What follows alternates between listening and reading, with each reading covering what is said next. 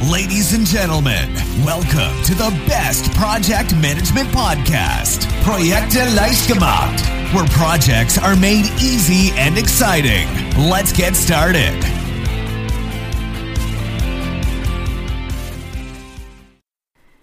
Hallo und herzlich willkommen. Hier ist Andrea vom Projekte leicht gemacht Podcast.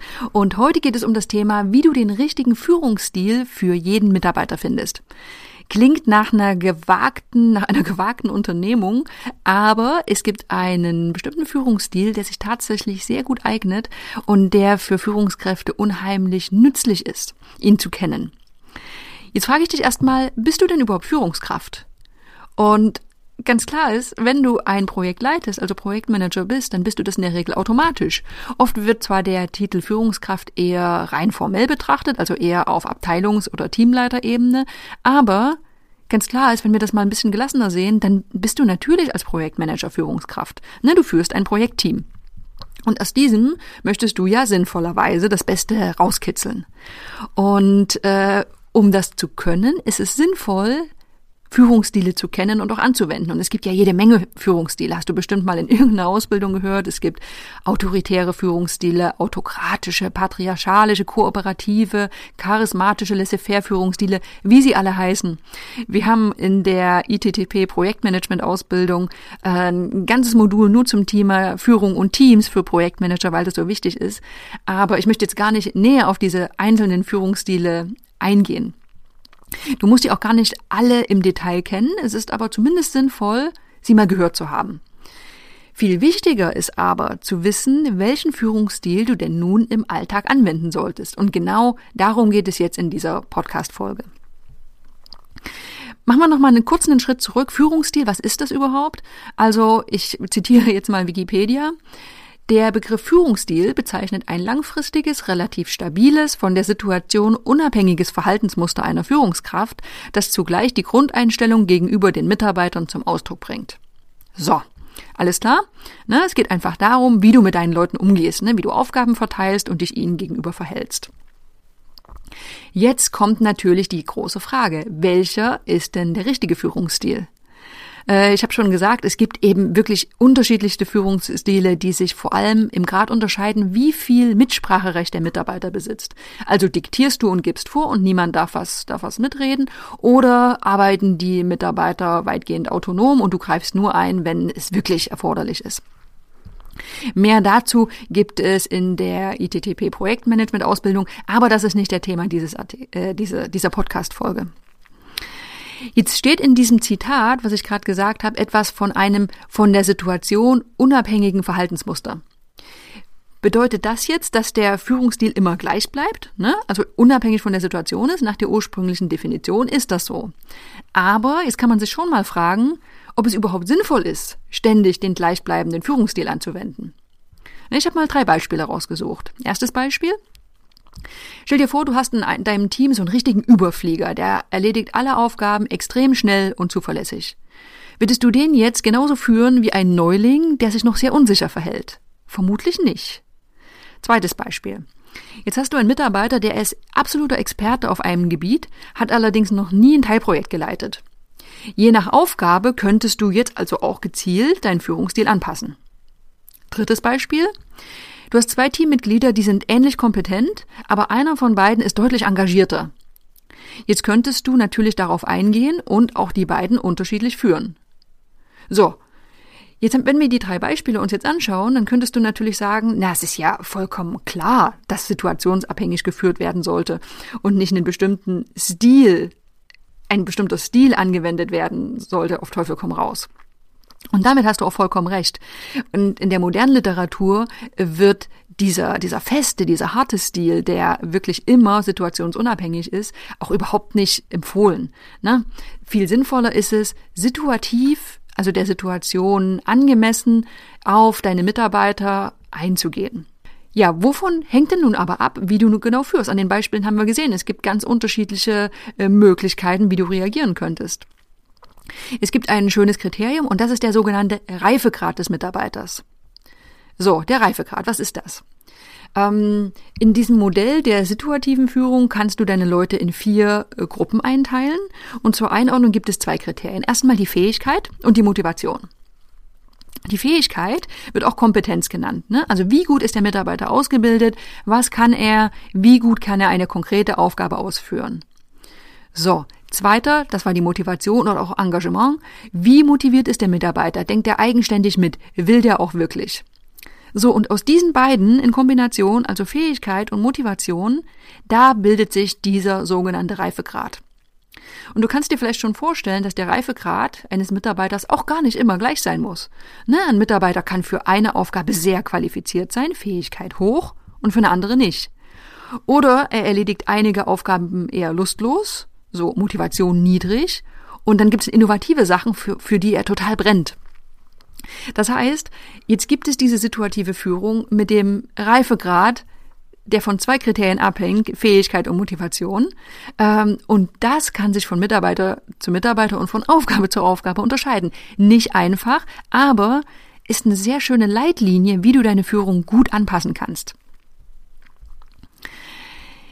Bevor ich in diese, auf diese einzelnen Gruppen nochmal näher eingehe, also wie gehe ich denn mit Gruppen um, die zum Beispiel wenig fähig und wenig motiviert sind, äh, mache ich nochmal eine Unterscheidung, wie Führung in diesem Modell aufgeteilt wird. Also es gibt einmal die Aufgaben- und die mitarbeiterbezogene Führung. Ne?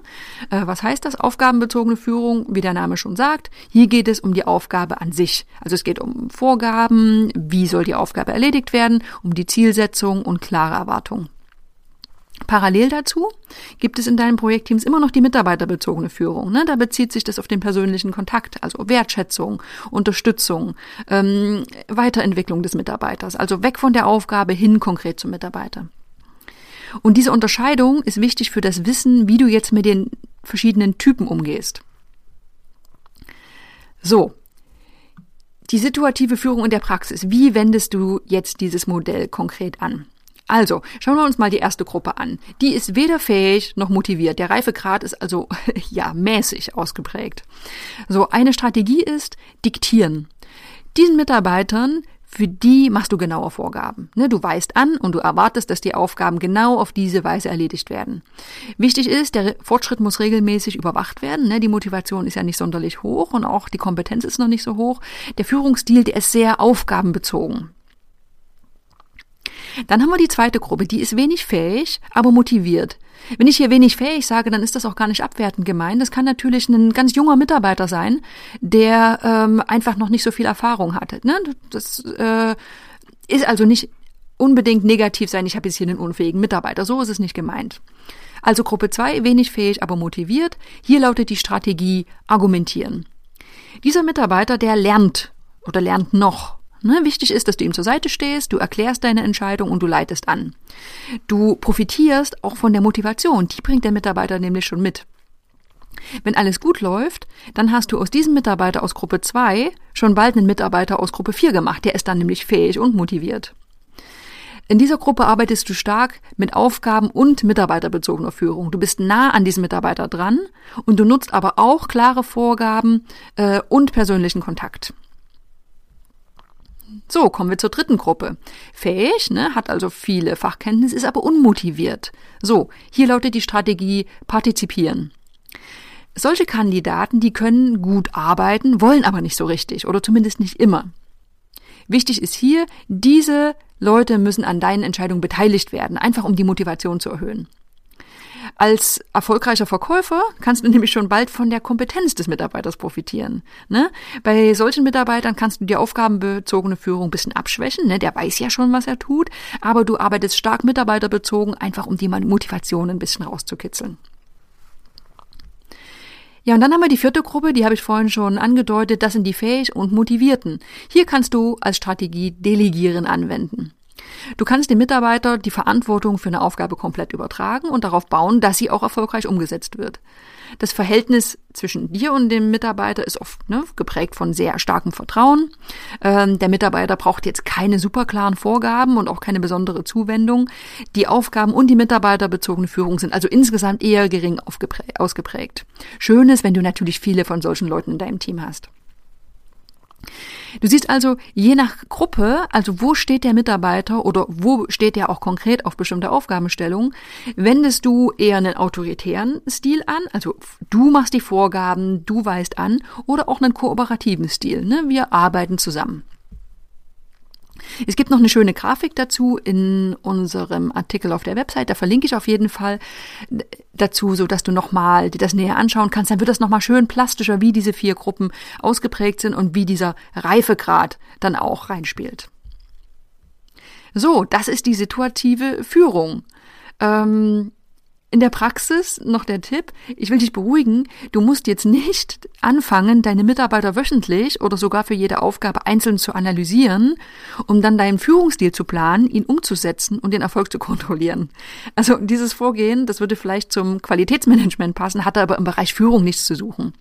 Wichtig ist einfach, dass du diesen situativen Führungsstil kennst, dass du davon gehört hast, dass Mitarbeiter verschiedene Reifegrade haben können dass die abhängig sind von Motivation und ihrer jeweiligen Fähigkeit oder Kompetenz.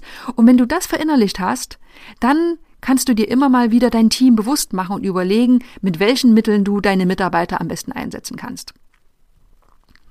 Ja, das war's auch schon. Nochmal mein Tipp. Äh, klicke nochmal auf den Link in den Show Notes und schau dir die Grafik zum situativen Führungsstil an. Das ist sehr erhellend und wenn du im nächsten Schritt ein bisschen tiefer einsteigen möchtest, dann legen wir dir unsere Projektmanagement-Ausbildung von der ITTP ans Herz. Dort findest du speziell das Thema Führung, Kommunikation, ganz viele Themen, die in einigen Ausbildungen zu kurz kommen. Die sind hier mit drin, einfach weil sie so wichtig sind und Projektmanagement eben nicht nur die Erstellung eines äh, Phasenplans ist, sondern ganz, ganz viel mit dem Faktor Mensch zu tun hat.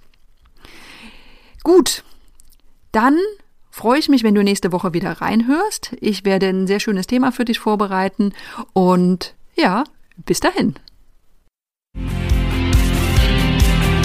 This podcast is presented by ITTP, Virtual Education for Professionals. Learn all about project management, online, flexible, and of course, 100% auf Deutsch.